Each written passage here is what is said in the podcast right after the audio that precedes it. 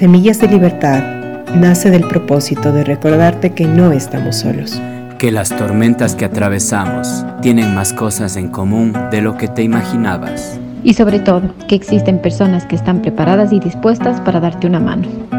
Semillas de Libertad es un espacio de plática, reflexión y aprendizaje mutuo. Donde trataremos temas muy importantes para apoyar el desarrollo del potencial humano. Todo esto abordado desde una mirada transpersonal. Nosotros somos Cristina, Flavio, Katy, Bruno. y cada 15 días nos juntaremos para traerte este espacio de crecimiento mutuo. Y recuerda que el cambio que buscas empieza por ti. Semillas de Libertad. medicina sí. virtual. Hola queridos amigos, queridas amigas, muy buenas noches. Qué gusto poder estar nuevamente aquí en este programa Semillas de Libertad. Me he pegado unas pequeñas escapadas, un par de escapadas. Los de- Eh, bienvenidos el día de hoy eh, a esta entrega de Semillas de Libertad. Le con- les contamos que hoy estamos con el equipo recortado también. Hoy estamos solamente eh, al aire con Bruno Castillo y mi persona. Katy y Cristina, pues no nos van a poder acompañar el día de, de hoy, al parecer. Esperamos de todo corazón que podamos tener un, un encuentro fructífero para cada uno de nosotros. Bienvenidos. El tema, el tema de hoy, el tema que vamos a profundizar hoy es la, la culpa. Mi nombre es Flavio Barros, psicoterapeuta transpersonal y doy paso a mi, a mi compañero Bruno. Bienvenido, Bruno. Buenas noches con todos. Mi nombre es Bruno Castillo, soy ingeniero ambiental y agradecerles por su presencia, por estar semana a semana aquí con nosotros eh, en esta nave, en este viaje. Eh, agradecerles por, por el compartir, por darse tiempo de, de sentarse a escuchar y, y conversar e interactuar con nosotros, ¿no? Eh, ya vamos en el noveno programa, ya venimos caminando, ya venimos navegando algo, ¿no? Entonces, eh, agradecerles por eso. Esto es una secuencia, esto es un viaje largo con pequeñas paradas, con pequeños lugares para, para ir aprendiendo, para ir entendiendo, ¿no? Y esperemos que ojalá nuestras compañeras se unan o por lo menos nos puedan ver ahí enviándoles un saludo y espero que estén bien ahí en, en sus casas y donde se encuentren. Gracias, Bruno. Eh, qué gusto. Estamos hoy de con dos pilotos en esta nave. Estamos hoy haciendo aquí representación de, de la masculinidad, ¿no? Y, y así pues quisiera empezar este programa eh, dando las gracias en primer lugar a todas las personas, a las mujeres, ¿no? Que siempre están conectando, que siempre están siguiendo este programa. Y desde aquí también a los hombres, dando las gracias a todos aquellos hombres que, que se juntan a, a, este, a este grato trabajo del autoconocimiento, de, del mejorar a mejorarse uno mismo. Amigos queridos, como les comentaba el día de hoy, estamos con el tema de la culpa siguiendo esta serie de programas que pretenden devolverle la dignidad a las emociones. En el primer programa hablábamos de esta clasificación que se ha hecho con las emociones de buenas y malas, de dignas e indignas, y los problemas que esto ha acarreado en nuestras vidas. El día de hoy vamos a hablar de la, de la culpa, de la culpa de esta emoción tan rechazada por todos nosotros, esta emoción, además que, tiene una dinámica más o menos parecida a la de juez y verdugo. Antes de iniciar, queridos amigos, les cuento que nos pueden encontrar como ahora en vivo aquí en la página de Religare Encuentros de Transformación en Facebook.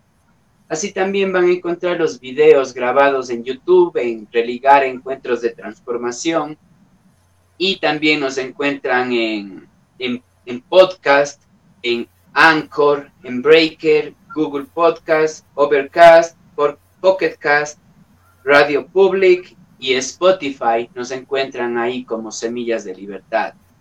Les invitamos a compartir estos, estos programas con personas que creen que les pueda ayudar en este proceso del camino.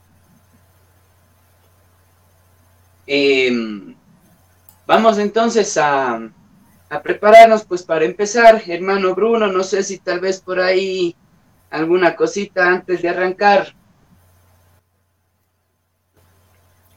Recordarles que si no, no pueden estarnos viendo de manera online, en vivo, pueden verlo mediante los videos, como ya dijiste, en YouTube, o igual ver el playlist ahí en eh, la página de Facebook de Religar Encuentros de Transformación. Ahí están todos los videos que vamos teniendo cada 15 días. sé que hay mucha gente que tal vez no puede conectarse por ahora, entonces eh, que nos puedan ver, que puedan tener toda la secuencia de, de todo esto, que está bien pensado, que está bien estructurado. Muchas gracias, hermano. Y aprovechando también para recordarle a las personas que pueden escribir sus cartas que pueden, si tienen algún caso ahorita en su vida, alguna dificultad, algo que quieran comentarlo para que hablemos aquí durante el, programa, claro, con la debida, con el debido cuidado de la confidencialidad. Les invito a que nos escriban a semillasdelibertad.gmail.com. Sí, y bueno, con esto, mis queridos amigos, vamos a empezar el día de hoy con este tema de la culpa.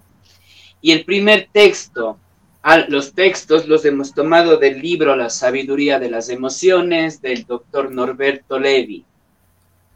Excelente, excelente personaje con tremendos aportes en cuanto a psicología. Dice así, la culpa que tortura y la culpa que repara. Suele considerarse la culpa como una emoción negativa, torturadora, que no deja vivir. Esa es la forma disfuncional de la culpa, y es posible aprender a transformarla en un valiosísimo aliado que repara sin torturar. Continuamos. ¿Qué es la culpa?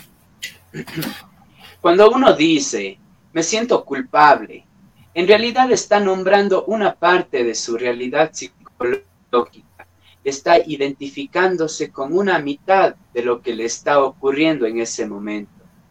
La otra mitad que uno no suele percibir es la voz interior culpadora, que justamente, que es justamente la que hace que uno se sienta culpable. Tomemos un ejemplo. Me siento culpable por lo que hice y siento que no merezco ser feliz. Este estado de ánimo implica inevitablemente que existe una voz interior que está diciendo, eres culpable por lo que has hecho y no mereces ser feliz. Por lo tanto, el culpable o el culpado y el culpador constituyen las dos caras de una misma moneda conforman una unidad psicológica indisoluble, de la cual el sentirse culpable es solo una mitad. Cuando se reconoce la estructura global de esta vivencia, se hace evidente que para comprender y resolver el sentimiento de culpa, es necesario también conocer a fondo quién es el culpador. Y aquí voy a hacer una, pequeña pausa para conversar un poquito de este tema que es muy interesante, ¿no?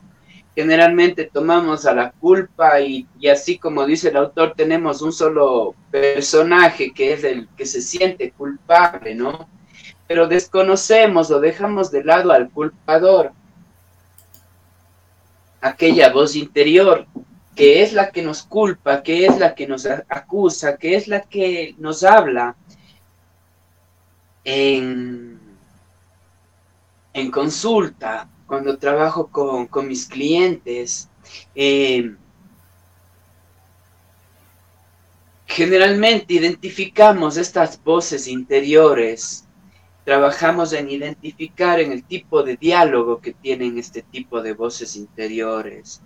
Y es al principio del proceso es como sorprendente, ¿no? El wow, tengo voces en mi interior que me hablan y sí, pues el sentirme culpable tiene que ver con esa voz y cómo me está hablando el, el culpador y el culpable, tener en cuenta a estos dos personajes para poder eh, profundizar en la culpa. Eh, saber que este culpador, esta voz interior culpadora, en un inicio fueron la, fue la voz de papá, de mamá, de los abuelos, de profesores, de nuestros cuidadores principales, que poco a poco se fue interiorizando y convirtiendo en una voz nuestra, ya no del medio. No sé, mi querido amigo Bruno, respecto a este tema, ¿no? De la culpa y la importancia de identificar a los dos personajes. Tal vez tienes algún aporte. Em, claro, creo que em, Es importante, primero, reconocer de cuál es el que más estamos siendo parte al comienzo, creo. Em, creo que em, tanto el, que el culpable como el culpador em, rara vez está en equilibrio, rara vez están al mismo nivel, ¿no? Entonces, lo que yo creo es que deberíamos, como que el primer paso es identificar qué estamos, cuál es lo que está predominando, ¿no es cierto? la culpabilidad eh, que está, eh, o sea, está mucho más una culpabilidad o de parte de, eh, con exigencia o nos estamos sintiendo una culpabilidad hacia uno mismo con, como, con dolor. Eh, para hacerme entender, eh, quisiera poner como que una analogía, un ejemplo. Creo que en esto de la culpabilidad hay una presa y un y un depredador, ¿no es cierto? Entonces creo que sí es importante saber en cuál, eh, primero es el que identificamos, porque a la larga, como estamos viendo aquí, como estamos, ¿no es cierto?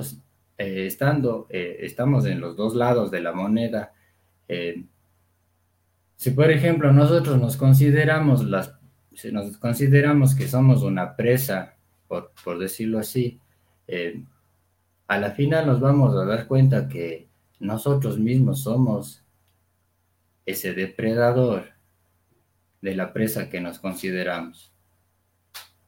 Y viceversa, ¿no es cierto? Si, si nosotros en cambio nos, consideramos que somos los depredadores, los que estamos, estamos eh, echando la culpa a los otros, ¿no es cierto? Los que estamos haciendo que se, culpa se cumpla la justicia, a la larga, a la final también es porque estamos sintiéndonos como presas, como indefensos. Entonces, eh, creería yo que es importante identificar primero eh, cuál es la que está predominando y después de eso reconocer que la otra también está, porque no es que solo, solo una es. Acaba el texto de, de también recordarnos eso, que estamos, somos los dos lados de la moneda. Así es, que qué importante que es cuando hablemos de la culpa, cuando hablamos de la culpa, identificar primero esta, eso que tú dices, ¿no? Estos dos personajes, la presa y el depredador. Eh, no, solo, no solo es que me siento culpable ya, sino en mi dinámica psíquica interior existe como que esta división, estas dos voces internas que están en conflicto. Y para continuar aclarando el tema este del culpador, que, que es no muy común hablar de él, que es información medio nueva, también en, comúnmente. Eh, voy a hablar con este tema. El culpador. Las naciones se rigen por constituciones que ordenan las relaciones entre sus habitantes. En escala decreciente, algo similar ocurre con las provincias municipios, asociaciones barriales, comunidades de vecinos, etc. Del mismo modo, cada individuo está regido por un conjunto de pautas que regulan su funcionamiento. Estas normas pueden ser distintas para cada uno y dependen, entre otras variables, del medio y la educación que se haya recibido. Pero lo importante en relación con este tema es que siempre existe un conjunto de normas, algunas de las cuales pueden ser conscientes y otras no. Eh, bueno, en este pedazo del texto nos hace alusión, del texto, perdón, nos hace alusión a más del culpador y del culpado, a las normas y principios que rigen una conducta de cierto sistema, ¿no?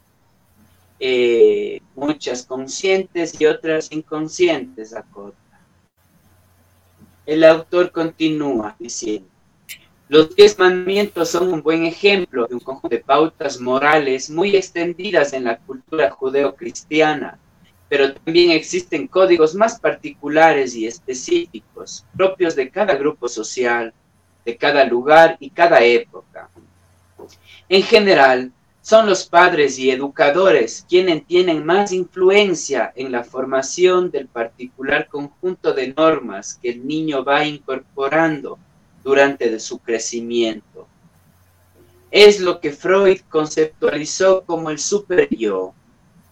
Sí, el super yo freudiano, no esta entidad psíquica encargado del cumplimiento de las normas de la, la ética, la moral, normas de convivencia en general. Continúo. Sea cual fuera el contenido del código moral de cada uno, el hecho es que existe y que una vez que este código se ha incorporado, establece un sistema que garantiza su cumplimiento. Volviendo a la metáfora anterior, así como un país cuenta con la justicia y la policía para asegurar la vigencia de sus leyes, el Código Moral Individual dispone de un sistema que trata de asegurar su cumplimiento. El culpador es el guardián del código. Y cada vez que transgredimos alguna pauta de dicho código, se activa una señal que informa que el código ha sido transgredido. Esta señal es el sentimiento de culpa. Aquí voy a hacer nuevamente una pausa para hablar un poquito respecto a este, este tema. Eh, bueno, primero eh, vamos tomando por partes, ¿no? Culpador, culpado y código moral. Sí, tenemos como tres elementos y también nos habla que el culpador es parecido a aquella entidad psicológica llamada super yo, que es el guardián de la moral, de los códigos, códigos éticos, ¿sí? Aquí en este caso también vemos al culpador, el culpador con su función de que se cumplan aquellos valores. Por ejemplo, si uno de los valores es no agredir a otra persona y yo en mi diálogo tal vez dije algo y pienso que pude haberlo lastimado, entonces ahí empieza el sentimiento de culpa, ¿no? Como que hablarme, a decirme, espérate un momento, aquí existe un código de conducta y lo estás transgrediendo. Esta es una forma bonita de decirlo, ¿no? El espérate un momento. Generalmente esta voz nos dice, y a vuelta estás haciendo lo mismo, no te mereces perdón de Dios, mereces todo lo que te pasa, mereces el sufrimiento que tienes y mucho más, etcétera, etcétera. ¿Sí? Entonces aquí viene el dilema y el meollo del asunto, ¿no? Eh, la forma en la que este culpador, este super al aspecto culpado eh, cuando transgrede alguna, alguna norma, algún código moral. Entonces vemos que al culpador, como decía en el ejemplo, ¿no? Como un policía, como un juez que está ahí como para, para hacer que se vayan cumpliendo los códigos de convivencia. Sí, respecto al, al culpador, entonces cabe destacar que su labor en nosotros es ayudarnos a caminar bonito en la vida, caminar rectito, sin, sin que nos perdamos y que en este caminar nos lastimemos y lastimemos a las personas que están, o a los seres que están a nuestro alrededor, ¿no? Ese es el objetivo. Vamos a ver más adelante culpa funcional y culpa disfuncional para profundizar un poquito. Pero hasta aquí, no sé, mi querido amigo Bruno, respecto a este tema del culpador, el culpado, el código moral y la función del culpador como el guardián, ¿no? De estos códigos morales. ¿Se te viene algo, tal vez experiencia de vida, no sé, alguna cosa que quieras compartir, hermano?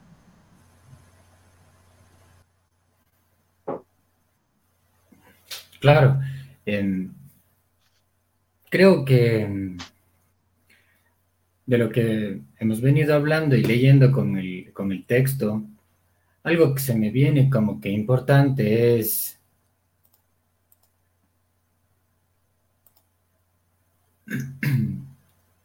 como que ver las cosas tal cuales son tanto eh, en el culpador y en el código moral, porque creo que son dos cosas que influencian directamente a, las personas, ¿no es cierto? Eh, el culpador, qué bonito verlo como guardián, ¿no es cierto? Pero con, esa perspectiva de protector, de, un, de, un, personaje o un arquetipo que está ahí para el servicio, para ayudar a, a que se cumpla algo, ¿no es cierto? más que como un, no sé, un, una persona que está, un verdugo, o sea, exacto, que está yendo a cortar cabezas, eso, y, también lo del código moral, eh, chuta, eso es tan extenso y, tan disperso, pero creo que de eso depende bastante cuál, es la dinámica entre el culpador y el culpado. Eh, hay bastantes cosas, hay bastantes códigos morales que son ciertos, otros que no son ciertos, por decirlo así, unos que son impuestos, unos que están eh, sobre bases bien fundadas, otros que están más o menos. Entonces, creo que es importante eso, el transparentar esto del, del código moral también. Y a una experiencia personal, chuta, no sé, algo que se me vino, lo primero que se me vino a la mente es con, con la raza, ¿no es cierto? Con el color de piel, con la tez, ¿no es cierto? en muchos lugares o en, otras épocas era mucho más pronunciado, tal vez ahora ya no tanto el hecho de que, por ejemplo, tener el color de piel blanca, eso era lo que estaba correcto, y ser mestizo, ser afrodescendiente, tener el color de, piel morena, eso era algo malo. Entonces, en el código moral estaba que si uno es hijo de, de español, si uno es hijo de la realeza, si uno es descendiente de la alcurnia, por decirlo así, está bien y tiene que ser recibido en todo lado, tiene que abrirse las puertas, ¿no es cierto? En cambio, del otro lado, el simple hecho de, ser, como digo, mestizo, de, tantas cosas, nos hacía, no sé, sentir la culpa de, no merecer tantas cosas que sí eran nuestras, ¿no es cierto? Entonces, eso es lo, que se ve, lo que se me vino a la mente y es algo que pasa a diario, ¿no es cierto? Uno ve el, cómo, cómo sigue habiendo estas diferencias de cosas entre, entre la gente, entre las personas, ¿no es cierto? Diferencias de géneros, de religión, de etnias, de razas y, y medio, medio por ahí creo que, es donde se distorsiona. Gracias, hermano, y con lo que con lo que me dices, ahorita se me viene también esto de los códigos morales, ¿no? ¿Cómo, cómo entre más vamos a lo micro, más se van abriendo las posibilidades, ¿no? Como sociedad tenemos códigos morales. Voy a tomar como ejemplo los diez mandamientos, ¿no? Diez códigos morales para una población mundial tremenda, pero de esos 10 códigos morales se van añadiendo más según el lugar en el que estemos. No, no es lo mismo los códigos morales con los que nos movemos aquí, los católicos en Occidente, que los católicos en, en Oriente, por ejemplo. Y luego, claro, no, no son los mismos códigos los que se manejan en Colombia que los que ya se van manejando en Ecuador, no es lo mismo, los mismos códigos morales los que tiene mi, vecina, la familia de mi vecina, que los que tenemos aquí en la casa, ¿no? Es como los códigos morales, mientras más vamos hacia el centro, eh, va como que, eh, no sé cómo, no se me fue ahorita la palabra, va como desmenuzándose más y va teniendo más variantes. Y claro, los códigos morales, se me viene ahorita en las relaciones, ¿no? Generalmente las relaciones de pareja, que es cuando juntamos dos mundos, ¿no? Eh, una persona de una familia X con tales creencias, con tales códigos morales, juntada con otra persona de otra familia con distintos códigos, distintas creencias, ¿no?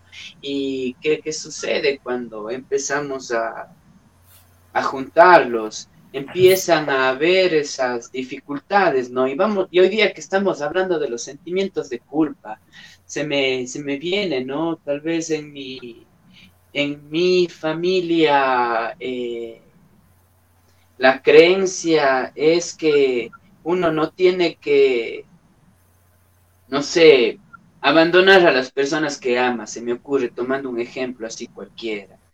Y puede ser que en alguna discusión con alguien, estaban las cosas muy fuertes y opté por irme, opté por salir de ahí, sí, porque por evitar, llamémoslo así, el conflicto grande, ¿qué es lo que va a suceder en mí? Empieza este código moral, no se tiene que dejar a las personas que uno ama, y yo le dejé solo y ahora sí, y, ahí viene ¿no? el sentimiento de culpa, y ahora por dejarle solo o sola, capaz que va a hacer algo, capaz que va a estar muy alterado, muy alterado, y capaz que le va, a tener un accidente, y empieza, ¿no? Como que esa, esa dinámica, esa dinámica que se desprende de, estos códigos morales que uno va teniendo. Eh, y creo que, es súper importante eh, aquí eh, darnos cuenta de que un código moral fue instaurado en una época, algo que decías tú también, Bruno, hace tiempos habían ciertos códigos y eran estos. Los códigos morales o muchos códigos van cambiando alrededor del tiempo, ¿no? Pero a veces nuestro culpador no entiende eso. Sí, no entiende que los códigos pueden variar. Y, ahí es cuando entra el conflicto, cuando la situación, la situación actual, el contexto actual requiere otra cosa que vaya en contra de ese código y por esa culpabilidad no lo hago o si lo hago doy, doy, doy el brazo a torcer. Sí, se me, se me ocurre eso. Y ahora, capaz para eh, profundizar un poquito más de, en eso, voy a leer el siguiente texto que habla justamente de la culpa funcional y disfuncional. Y dice así, ante esta descripción, la pregunta que surge es si dicha señal, tal como se expresa, ayuda a que se produzcan las correcciones necesarias para restablecer el equilibrio y por lo tanto hacer cesar el sentimiento de culpa o meramente agrega más sufrimiento, agrava la culpa y no conduce a ninguna resolución. Esta es sin duda la pregunta clave que permitirá diferenciar entre sentimiento de culpa funcional que ayuda a resolver un problema de la culpa disfuncional que añade más sufrimiento al existente, es decir, se convierte en un problema más. Y claro, vemos que la, la culpa es un gran aliado cuando empezamos a leerlo porque nos va a ayudar a ir corrigiendo ciertas acciones nuestras que están transgrediendo ciertas normas de conducta. Entonces, eh, tenemos que hacernos siempre la pregunta, ¿no? Esta acción que yo estoy teniendo, esta acción que me surge a mí, me está ayudando a resolver el conflicto, el que, generó la culpa, o más bien esta actitud mía está agravando más el conflicto inicial que desprendió la. Hermano Bruno, no sé eh, si tienes algún comentario al respecto a este tip que nos da aquí, ¿no? Para ir diferenciando entre culpa funcional y disfuncional.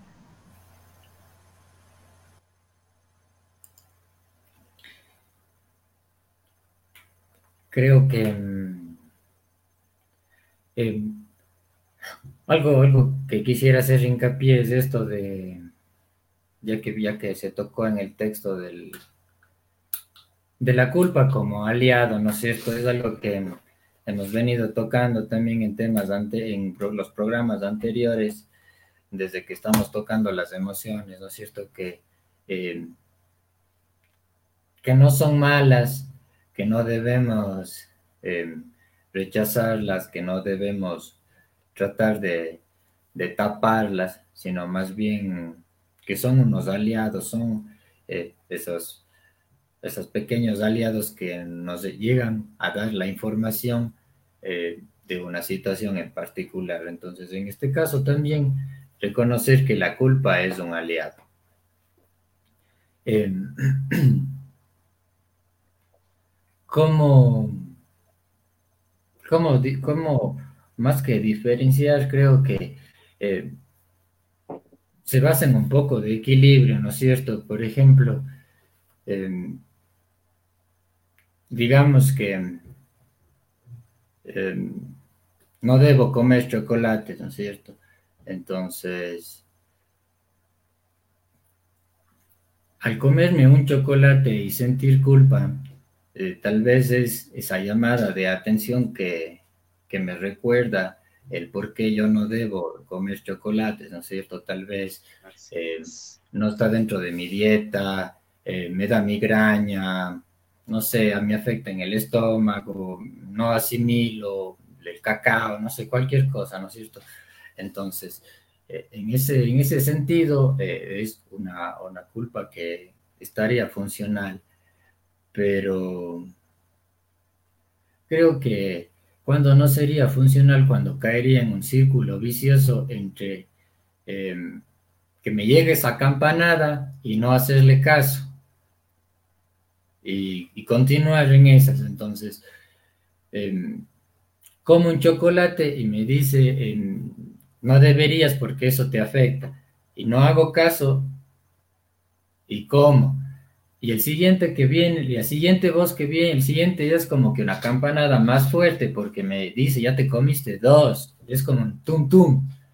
Y si no le hago caso, el tercero viene así, entonces, más o menos, ahí ese es el ejemplo de lo que viene a hacerse disfuncional, es que cada vez coge más fuerza o cada vez ese recordatorio viene con mayor intensidad para lograr equilibrar, que es lo que estábamos hablando, ¿no es cierto? Entonces, más o menos eso es lo que quisiera aportar, eh, dándole un, ejemplo de la vida diaria, tal vez. Ajá, ajá, hermano, y que, que, qué lindo cómo le pones como campanazo, ¿no? Y al ponerle, al tú ponerle en campanazo así, a mí se me viene la actitud del culpado también, ¿no? Que no es que el culpado solamente tiene la actitud de víctima, de pobre de mí, como esta voz culpada me aterroriza y me hace daño y me hago bolita, ¿no? Como en ocasiones también este culpado puede decirme, vale, la vocecita llega, la campanita, ¿no? A decir, oye, no comas el chocolate, recuerda que estás recién pasando una infección intestinal y decirme, vale, yo como nomás.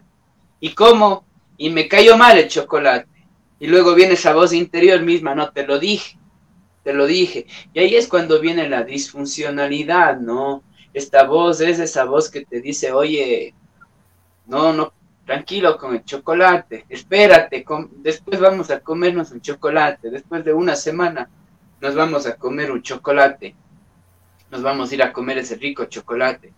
Oyes esa voz que viene y te dice, ya vuelta, estás con ganas de chocolate ¿Hasta cuándo vos siempre eres lo mismo? Ya estoy harta de que siempre estés haciendo lo mismo. Quiero hacer dieta y enseguida estoy comiendo más y ya estoy harta de mí, etcétera, etcétera, ¿no?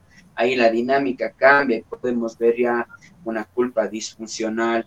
También quisiera recalcar en esto que hemos venido hablando desde el primer programa de las emociones, ¿no? Eh, ir quitando las palabras buenas y malas e irlas cambiando por emociones que vienen por, con un mensaje, pero ese mensaje podemos, puede tornarse, o esa dinámica de mensaje puede ser funcional o disfuncional, buena o mala. Existe una culpa funcional y una disfuncional, entonces tenemos que eliminar a, la culpa, a ambas culpas. No, necesitamos trabajar con la disfuncional y, fortalecer la, la funcional se me ocurre este ejemplo, ¿no? De lo que hacemos cuando queremos rechazar a la culpa y enterrar y pisotear y escupir a la culpa, porque ya estoy harto de mi culpa. Eh, me, me viene este ejemplo, ¿no? Tengo dos pulmones o dos riñones. Digamos que uno de mis riñones está mal. ¿Sí? Lo que ya está muy mal. Lo que hago es, digamos, la medicina lo que va a hacer es estirpar mi riñón y quedarme con lo que está bien, ¿verdad? Pero en el caso de la culpa, nosotros, o de las emociones llamadas indignas o las malas, lo que queremos hacer es eliminar a ambos, como, bueno, mi un riñón está mal, mi riñón derecho está mal, entonces voy a estirparme ambos riñones porque los riñones no son buenos, los riñones enferman, los riñones hacen mal. Sí, es importante también poder ir haciendo esa diferencia y cuando trabajemos con nuestras emociones que no nos gustan mucho, tengamos cuidado de no mutilar ambos riñones por, por querer solamente resolver lo que está sucediendo con uno de ellos. Hermano Bruno, antes de irnos a un corte, no sé si tienes algo que acotar y a ver si leemos unos mensajitos y nos vamos a este pequeño corte para regresar con la siguiente parte y continuar profundizando en esto de culpa funcional y disfuncional. Sí, seguro, más bien eh, leo los comentarios y veo que hay algunas, algunas dudas y para hacer acotaciones. Buenas. Entonces, Angie Cedillo nos dice, buenas noches queridos hermanos, qué gusto verles aquí. Les pregunto, ¿cómo puedo llegar a equilibrar esas dos caras de la moneda de la culpa? Y tenemos otro que nos escribe Alex Ávila Astudillo. Que lance la primera piedra el que esté libre de culpa. Ni yo te culpo, anda y no peques más. Querida familia, un privilegio compartir con todos y un gran regalo el poderles, poderles pedir, Flavio Bruno, su interpretación de esta profunda enseñanza. Salud y buen vivir, hermanos. Gracias por ser y estar. Gracias a ti, Ale. Gracias a ti, Angie, por estar aquí compartiendo con nosotros. No sé, hermanos, si, si tienes algo para, para ir recomendar la pregunta de que nos dio Angie sobre algo, cómo puede equilibrar esos dos lados de la moneda. Bueno, en primer lugar, qué gusto Angie, Alex y todas las otras personas que están aquí conectadas ahora. Qué gusto poder viajar así y así poder ir armando esta conversación, ¿no? Recuerden que nos sentamos aquí tras cámaras ahora dos, en ocasiones tres, en ocasiones cuatro, para hablar de un tema específico, pero lo que pretende este programa es que entre todos podamos ir tejiendo este, este programa. Y respecto a lo de pregunta de Angie, ¿puedes ponerle, por favor, Bruno, en la, en la pantalla un momentito para revisarle? Sí, ¿cómo puedo llegar a equilibrar esas dos caras de la moneda, no? Sabiendo que el uno es el culpador y el otro es el culpable, eh, ya vamos a profundizar un poquito más en ello, eh, pero lo importante, la, la, primera cosa, tenemos que observar la, la calidad, perdón, la calidad de diálogo que tiene el culpador, la calidad de respuesta que tiene el culpado también. Eso es lo primero que tenemos que observar, ¿no? Mi culpador es, una, es un culpador, una voz eh, demasiado violenta, es una voz manipuladora. Tengo que buscar primero cómo, cómo se están hablando estas dos, ¿para qué? Para desde ahí poder intervenir. Y, esto es como ser intermediario. Si tienes dos amigas, dos amigos que están en un conflicto, están en una pelea por ahí, un malentendido y el trabajo que tenemos que hacer con nuestra culpa y con las dos caras es como ser intermediario, ir, escuchar a ambas partes y con una mm, percepción objetiva poder pues ayudarles a ellos a mirar lo que no están mirando desde la posición única que han decidido estar, porque el problema es aquí adentro falta de empatía, ¿no? Una falta de empatía entre mis entidades psicológicas internas, en este caso el culpador y el culpado. Eso en cuanto a la pregunta de, de, Angie, muchísimas gracias. Ya vamos a ver un poquito más adelante eso, luego del corte, Angie. Gracias por, por abrir el, el, tema. Y respecto a, a la pregunta de Alex, el que esté libre de culpa, que arroje la primera piedra, que lance la primera piedra, ¿no? Pues sí, es algo que tocamos, me, recuerda al primer capítulo que, que, tuvimos, ¿no? Y hablábamos de las emociones como, como algo universal. No es que una persona nació sin miedo o va a estar sin miedo o no va a tener culpa, ¿no? las emociones como algo que todos tenemos. para ir entendiendo esta frase o para hacer la analogía, se me ocurre esto, el que esté libre de, de la respiración, que arroje la primera piedra, el que esté libre de, de tener sangre, que arroje la primera piedra. Sí, como que es algo que todos. ¿Quién va a tirar la primera piedra? Todos tenemos culpa y esta frase nos, invita a eso, ¿no? A reconocer que esto está en, en, nosotros, es parte de nosotros y, y, si está con nosotros debe ser porque sirve, ¿no? Ajo. Y bueno, yo una manera así como que se me conectaron ambos comentarios que me ha ayudado bastante esa frase de que lance la primera piedra el que esté libre de culpa es algo que, pucha, no sé, me la repito a diario, creo. Y esa es una de las maneras en las que he logrado equilibrar estas dos caras de la moneda. Es como que al, al culpador le, le repito esto. Y, y de esa manera trato de desaparecer esa culpabilidad que es disfuncional, em, porque ya no estoy eh, buscando responsables, ¿no es cierto? Estoy, ya no estoy queriendo eh, cortar cabezas em, y ya no estoy señalando a los demás como si yo no, como si yo fuera, no sé, pues limpio. Eh, no sé, no sé ni qué palabra decir, pero lo importante es eso, ¿no es cierto? Reconocernos que, que, todos estamos en el mismo nivel, inclusive, incluso con la culpabilidad, ¿no es cierto? Que ella también está sentada al, al, lado de nosotros y que está al servicio de nosotros y que puede funcionar de la misma manera. Eh, Así es. Nosotros nos llevamos con ella, es como nosotros, entonces, eh, eso, y haciendo de, tu palabra, ¿no es cierto? El, la, en este tiempo, en este espacio, todos,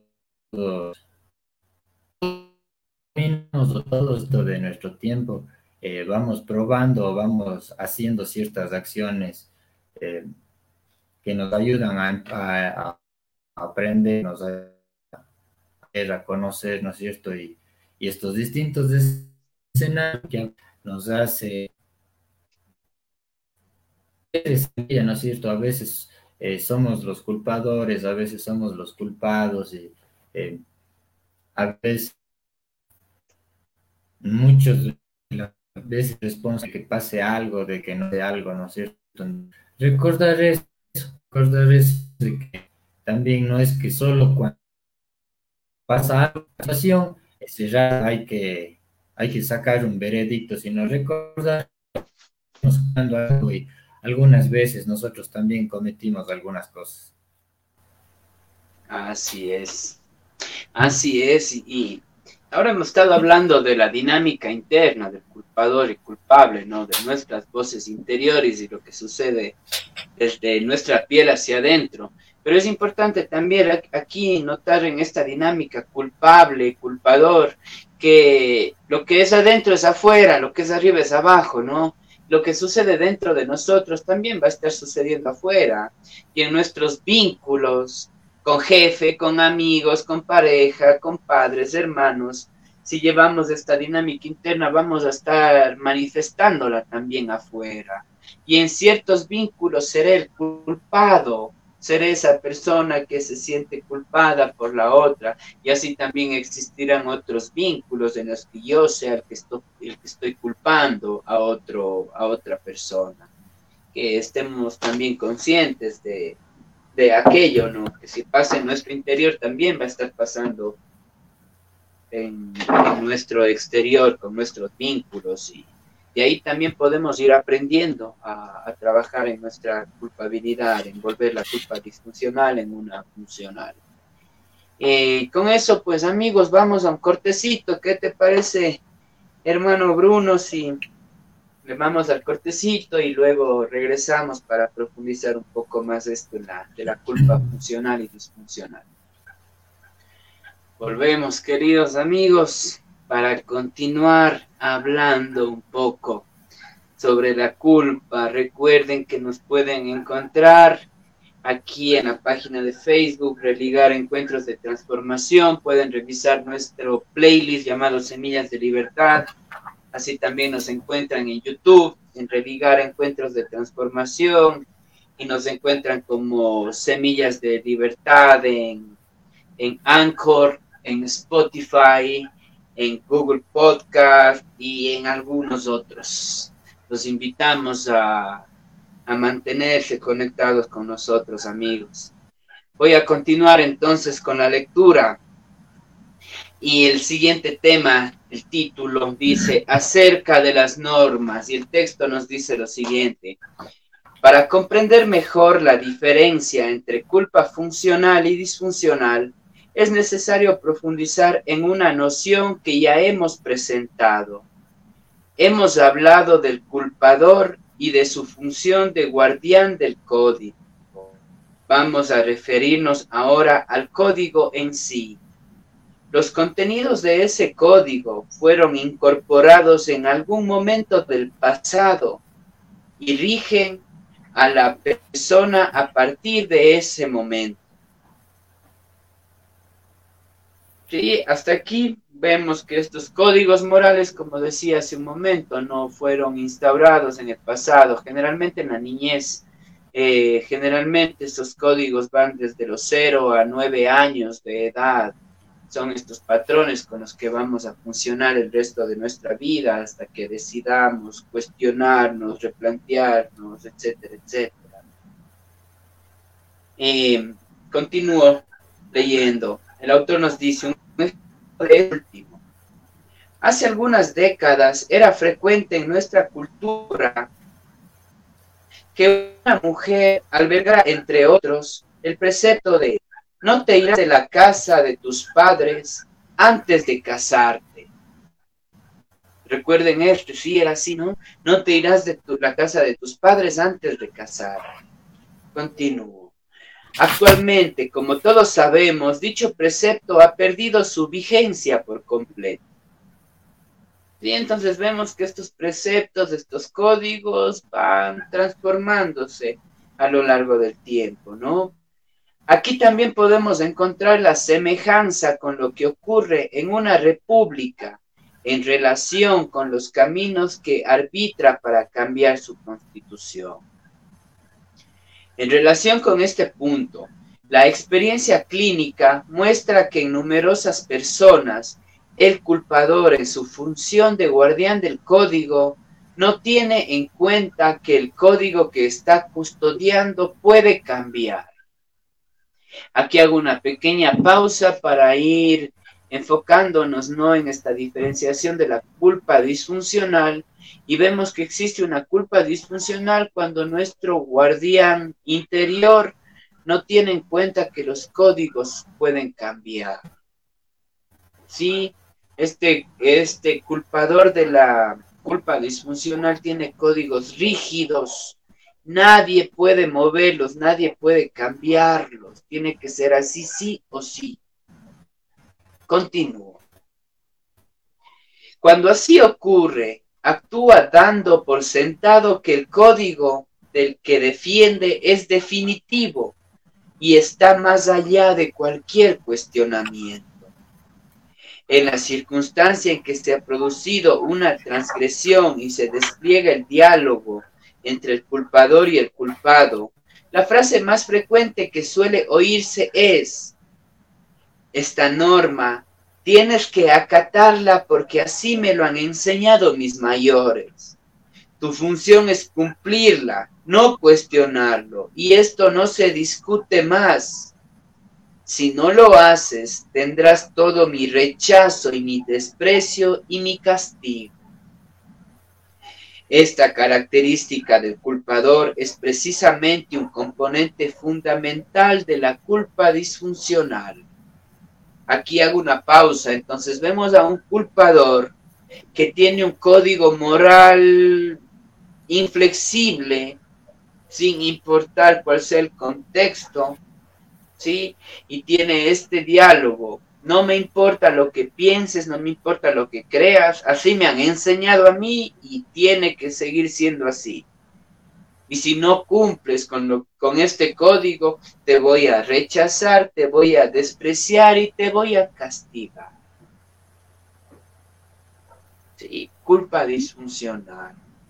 Yo durante muchos años tuve la oportunidad de trabajar en el servicio público, directamente en el servicio social, en protección de derechos.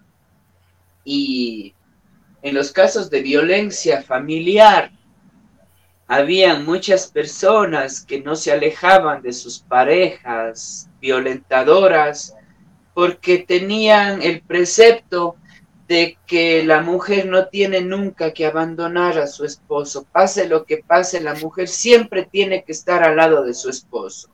Y ese era el código moral estaba implantado. Y claro, el contexto era distinto, el contexto era un contexto donde ella recibía violencia, donde estas personas recibían maltrato, donde sus derechos eran pisoteados pero el código moral era tan fuerte que no les permitía moverse de ahí. Y cuando lo hacían, muchas veces volvían con la persona agresora por este sentimiento de culpa eh, provocado por la rigidez de aquel código moral de que se tiene que estar con la persona pase lo que pase. Sí, entonces para continuar con, identificando la culpa disfuncional, vemos a este culpador que mantiene códigos morales rígidos, ¿sí? Y que no, no conoce de la posibilidad de que estos puedan ser modificados o cambiados. Y además tiene esta actitud de rechazo, de desprecio y castigo hacia el culpa, al culpable. Sí. Entonces, vamos viendo esta dinámica en nosotros. Nosotros sabemos lo que se siente cuando alguien de afuera viene y me habla fuerte y me habla feo y me, y me castiga con su palabra y me desprecia. Imagínense eso mismo que pasa afuera, pasando en nuestro interior todos los días y muchas veces durante algunas veces al día. El, el resultado de esto va a ser la tristeza, la depresión, la angustia, la pérdida de sentido de la vida. Eh, no sé, hermano, si tienes algo que acotar aquí en este punto, continúo con la lectura.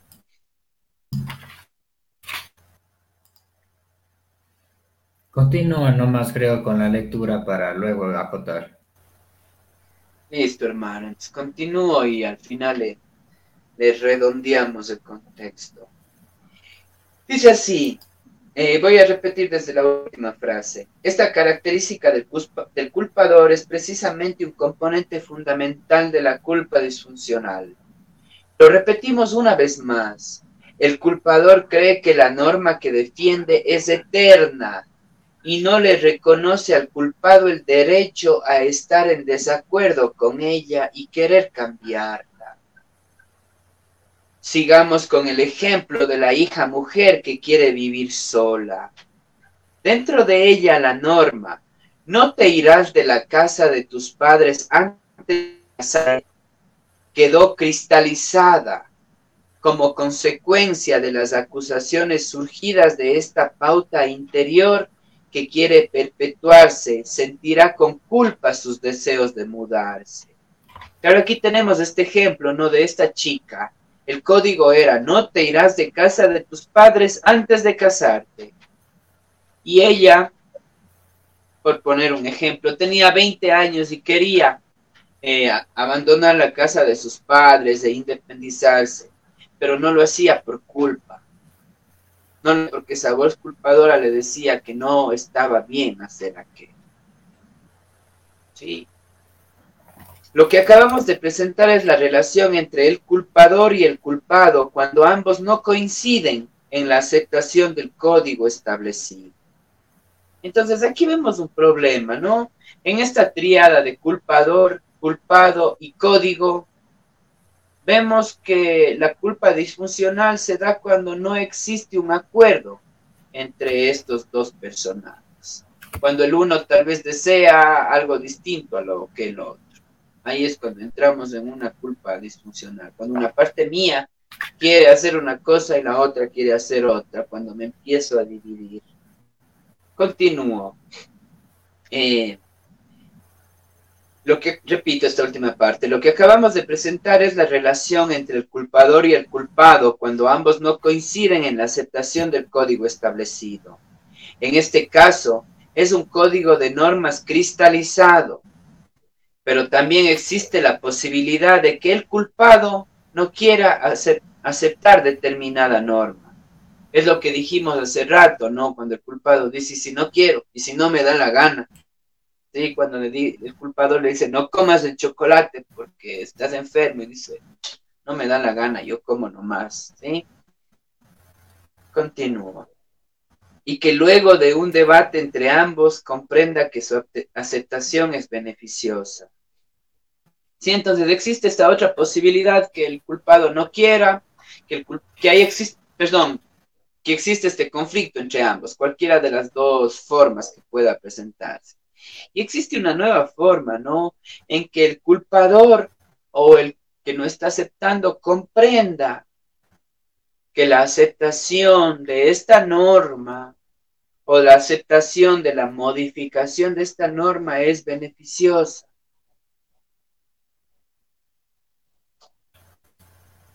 Continúo con la parte final del texto, relación culpador-culpado. Cuando ambos coinciden en la norma, comienza a adquirir relevancia el modo en el que el culpador le informa al culpado de que la ha transgredido.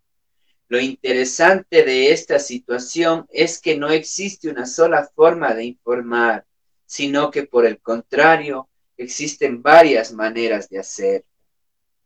Hasta antes del encuentro entre culpador y culpado, la única forma que había era la del rechazo, la del castigo, la de martirizar al culpador. En el momento que empezamos a reconocer estos dos personajes y la dinámica que tienen, y sobre todo que la vida es cambiante y que las normas y los códigos no pueden ser la excepción, entonces empieza a suceder lo que llamamos ya sanación, lo que llamamos ya, sí, un proceso de sanación, esta forma de, de poder establecer acuerdos entre el culpado y el culpador y el código que se está resguardando.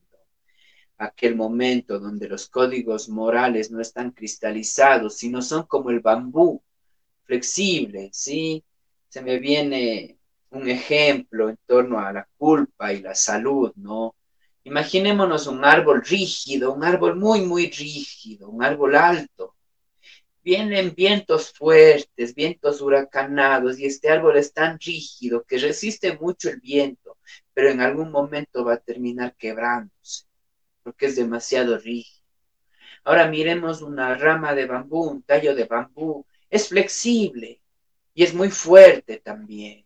A esta rama de bambú puede venir el gran viento, grandes vientos, tremendos vientos, y lo que va a hacer el bambú es esto, esto, y se va a adaptar a la situación. El otro árbol no quiere adaptarse a la situación, no le importa que haya viento ni nada, lo que le importa es estar así, rígido. ¿sí? Entonces veamos, de la culpa y en cuanto al código moral, pues si tenemos a los códigos morales como el bambú, con esta analogía del bambú, vamos a poder ir mejorando nuestra, nuestros sentimientos. Eh, ahora sí, con esto terminamos el texto del día de hoy.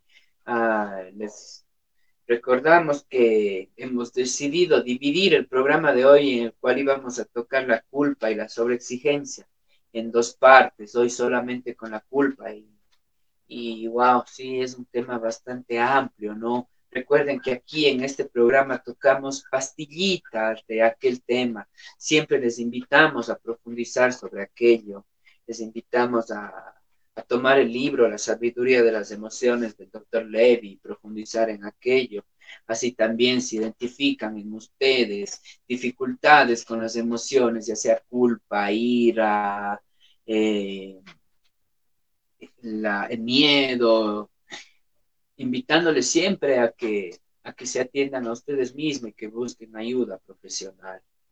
Hermano Bruno, eh, para ya ir cerrando el programa, eh, te invito a, bueno, primero leamos eh, si existen mensajes y luego para ir cerrando con comentarios personales, hermano.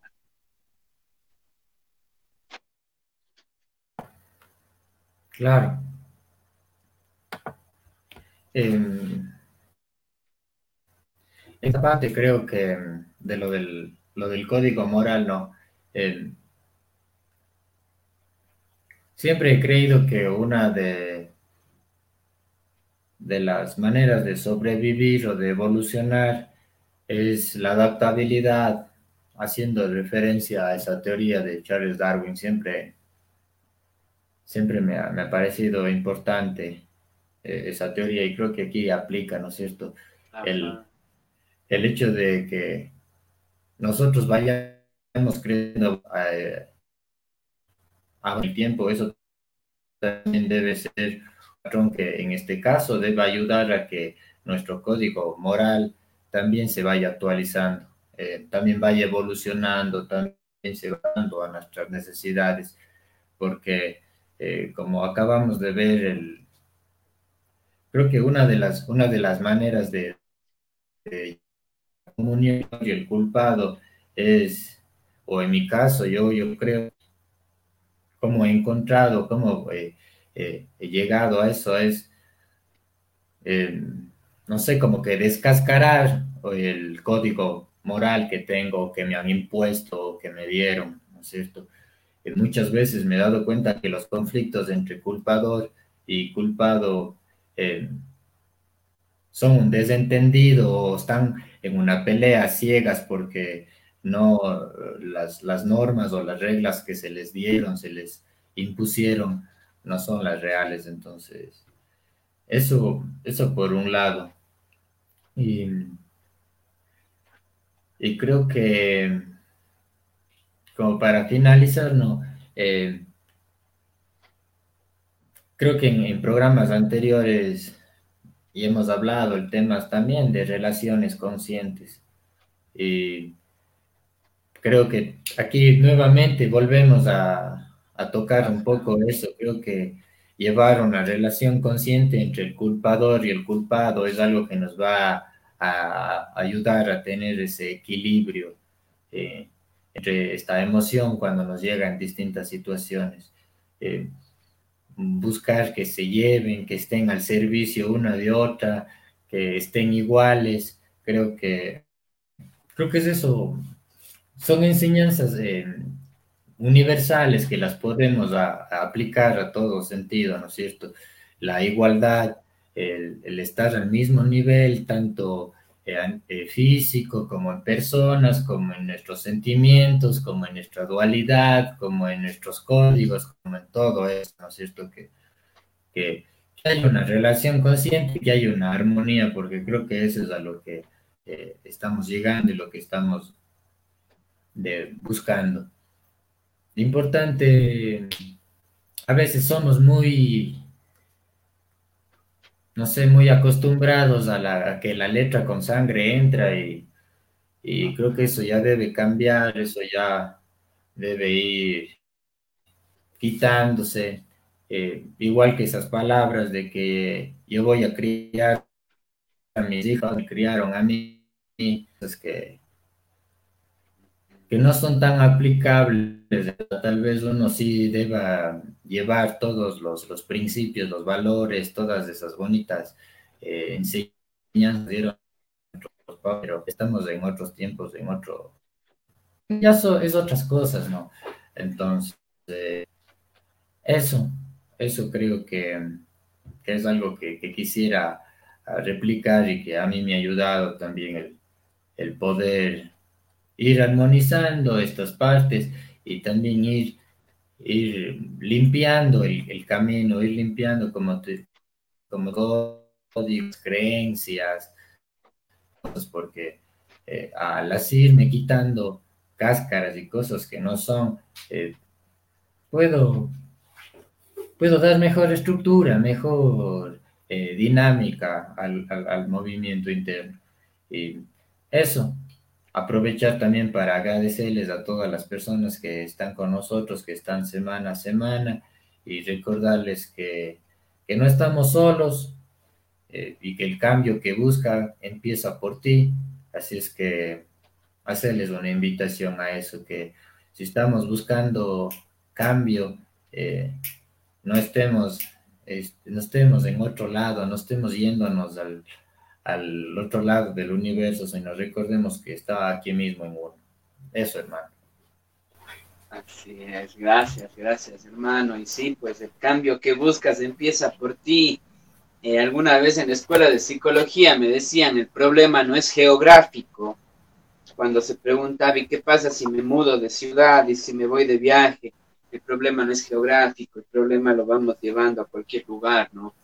Y en, esto, en este tema de hoy que hablamos de la, de la culpa, devolverle la dignidad a la culpa, de reconocer que existe una culpa funcional y que debemos transformar nuestra culpa disfuncional en funcional para poder caminar bonito en esta vida. ¿Para qué? Para no ir transgrediendo códigos y normas de convivencia, así nomás, porque sí, hay una enfermedad una enfermedad eh, a nivel psíquico, un trastorno de personalidad. Ahora en el DSM-5 ya lo cambiaron de nombre, no recuerdo cómo está ahorita, pero era hasta hace poco llamado el trastorno de personalidad antisocial. ¿sí? Aquella persona que no experimentaba culpa. Son gente que han logrado eliminar la culpa por, un problema que tienen o la culpa nunca se llegó, llegó a germinar y a florecer en ellos por su misma historia de vida. Entonces la persona antisocial, aquella persona que mata, aquella persona que roba sin piedad, que agrede a las personas y luego no tiene un sentimiento de culpa, un asesino serial, ¿sí?